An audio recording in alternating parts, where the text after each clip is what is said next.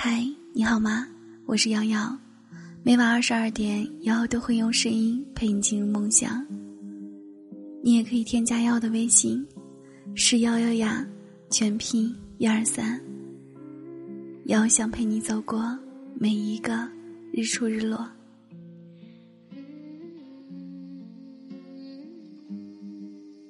在网上看到一个辩论节目，那一期的辩题是。生活的暴击值得感激吗？那一期我是和好朋友梅子一起看的。辩题抛出来的那一刻，梅子就脱口而出：“当然不值得。”因为知道梅子经历过什么，所以我并不意外她给出这样的观点。梅子从小家庭殷实，爸爸白手起家开了公司，做出口贸易。妈妈是温柔贤惠的家庭主妇，每天的重心就是照顾好丈夫和女儿，一家人日子过得和美安逸，惹人羡慕。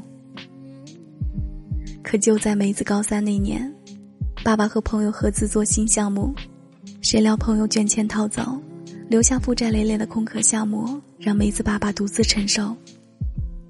公司关了，房子也卖了，才勉强把债务还上。梅子家一夜回到解放前，住回乡下的老房子。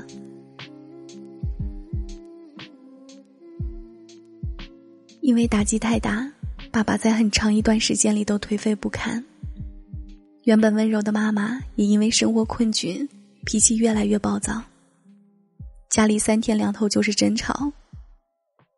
更令人心寒的是，平日里经常来往的亲戚朋友，一瞬间。都不见了踪影，更别说找他们借钱了。每次人生第一次感受到世态炎凉和那种被逼入绝境的无望感。因为住校，他一心投入到学习中，尽量不让自己去想这些不幸。那年他高考的成绩很好，可是出于各种成本的考虑，他放弃了原本想去的北京，选择了省内一所可以拿到入学奖学金的大学。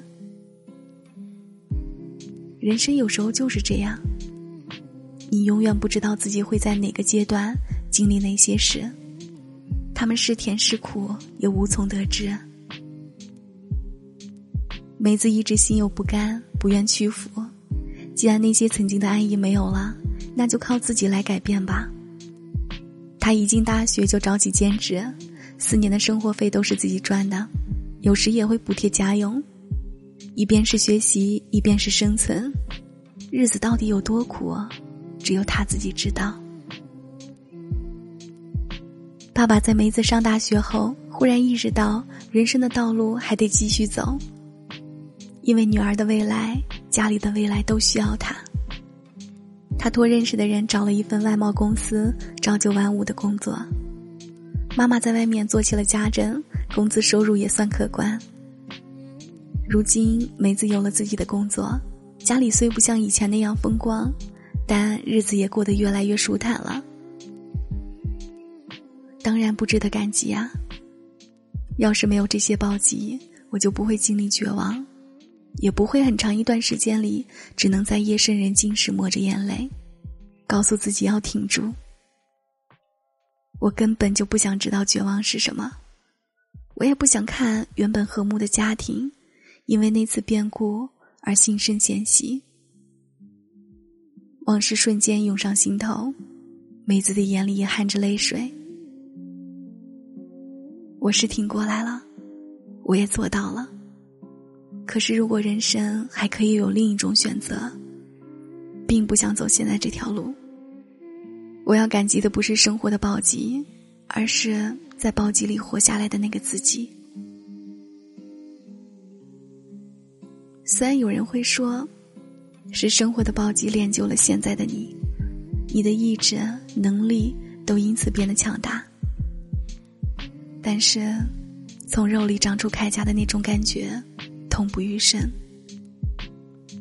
没有人想被逼着成长，也没有人想逼着自己假装坚强。一辈子无忧无虑的生活，不是更让人羡慕和享受吗？人生实苦。我们总是难免遭遇各种艰难险阻，但请你足够相信，再大的风雨也终会过去，而你也必将在一次次与多舛命运的狭路相逢中，变得更好，更好。到那时，你一定会感激那个在生活的暴击下没有放弃，也不敢放弃的自己，感激自己承受了生命之重和世事无常，感激自己在最苦的日子里挺了过来，感激自己还能继续微笑着面对生活。